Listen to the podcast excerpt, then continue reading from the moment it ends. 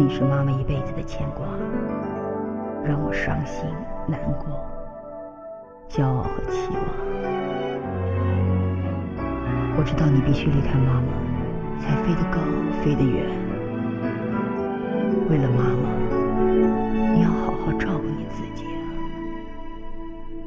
在妈妈的心里，你永远是我的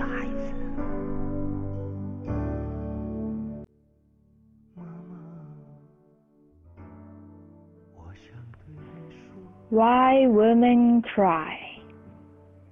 A little boy asked his mother, Why are you crying? Because I'm a woman, she said. I don't understand, he said.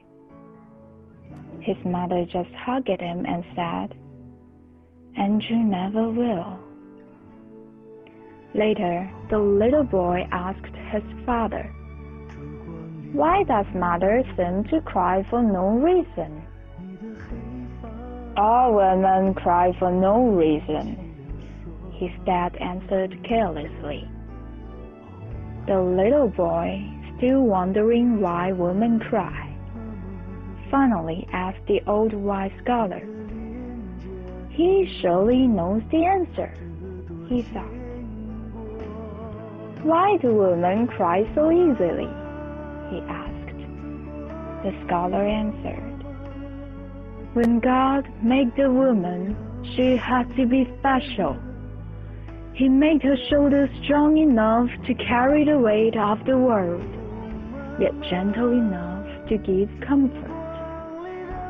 He gave her an inner strength to endure both childbirth and the rejection that many times comes from her children. He gave her a toughness that allows her to keep going when everyone else gives up, and take care of her family through sickness and fatigue without complaining.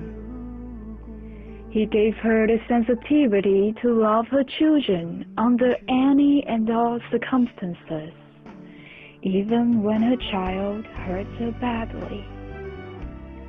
He gave her the strength to carry her husband through his sports, and fashioned her from his rib to protect his heart.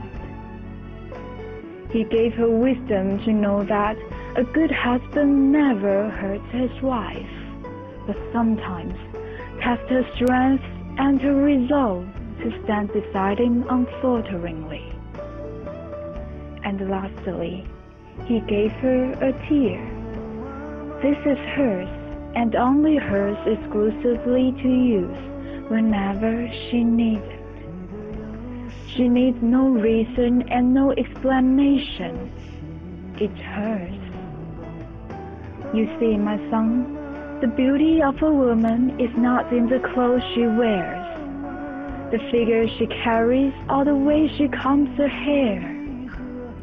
The beauty of a woman must be seen in her eyes because that is the doorway to her heart, the place where love resides.